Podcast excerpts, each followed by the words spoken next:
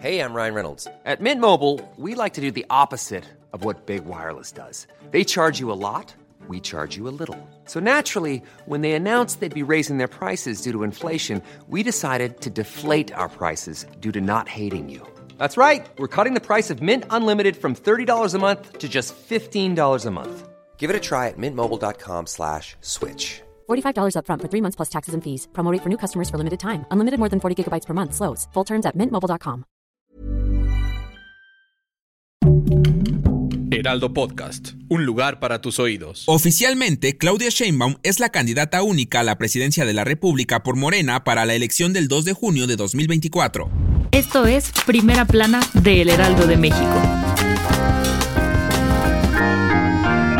Claudia Sheinbaum recibió la declaratoria tras una votación unánime de 269 consejeros presentes en sesión ordinaria del Consejo Nacional del Partido, que se llevó a cabo en el World Trade Center de la Ciudad de México. Acompañada por las y los gobernadores del movimiento y los dirigentes partidistas, la exjefa de gobierno de la Ciudad de México rindió protesta como candidata de Morena. Para este periodo de intercampaña entre el 19 de enero y el 29 de febrero, Sheinbaum advirtió que va a continuar con sus visitas a los estados para el proceso organizativo del movimiento y la confección del proyecto de gobierno a través de los diálogos por la transformación. El presidente nacional de Morena, Mario Delgado, aseguró que Sheinbaum ya hizo lo más complicado, que es convencer al pueblo de la continuidad de la transformación, entregando una precampaña ganada por mucho. Si quieres estar bien informado sobre las elecciones del próximo 2 de junio, no te pierdas la cobertura Ruta 2024 a través de todas las plataformas del Heraldo de México. Escríbenos en los comentarios qué te parece este episodio.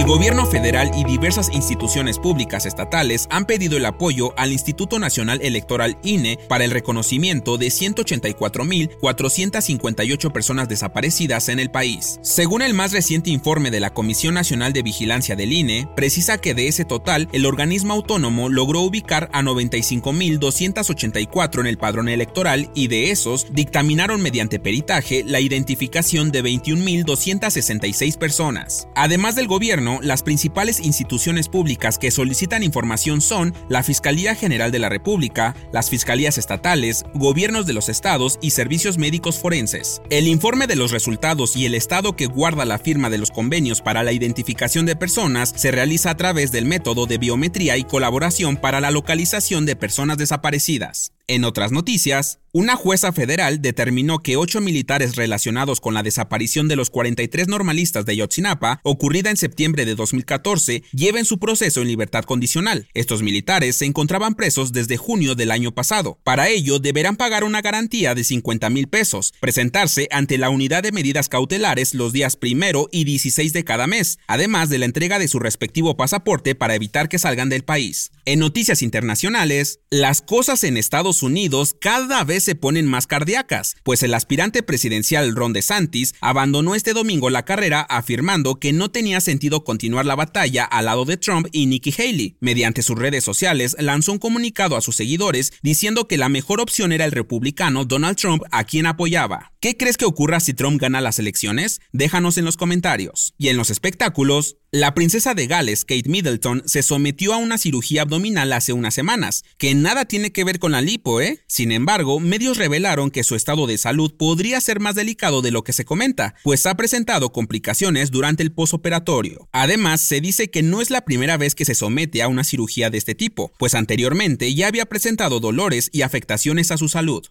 El dato que cambiará tu día.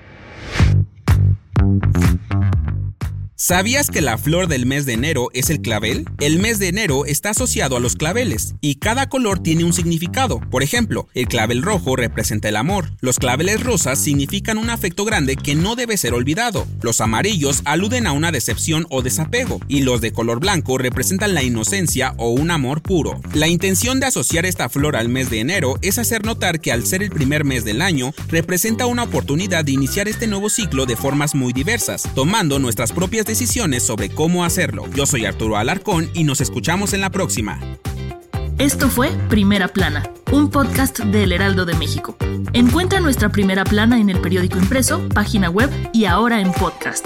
Síguenos en Instagram y TikTok como El Heraldo Podcast y en Facebook, Twitter y YouTube como El Heraldo de México. Hasta mañana.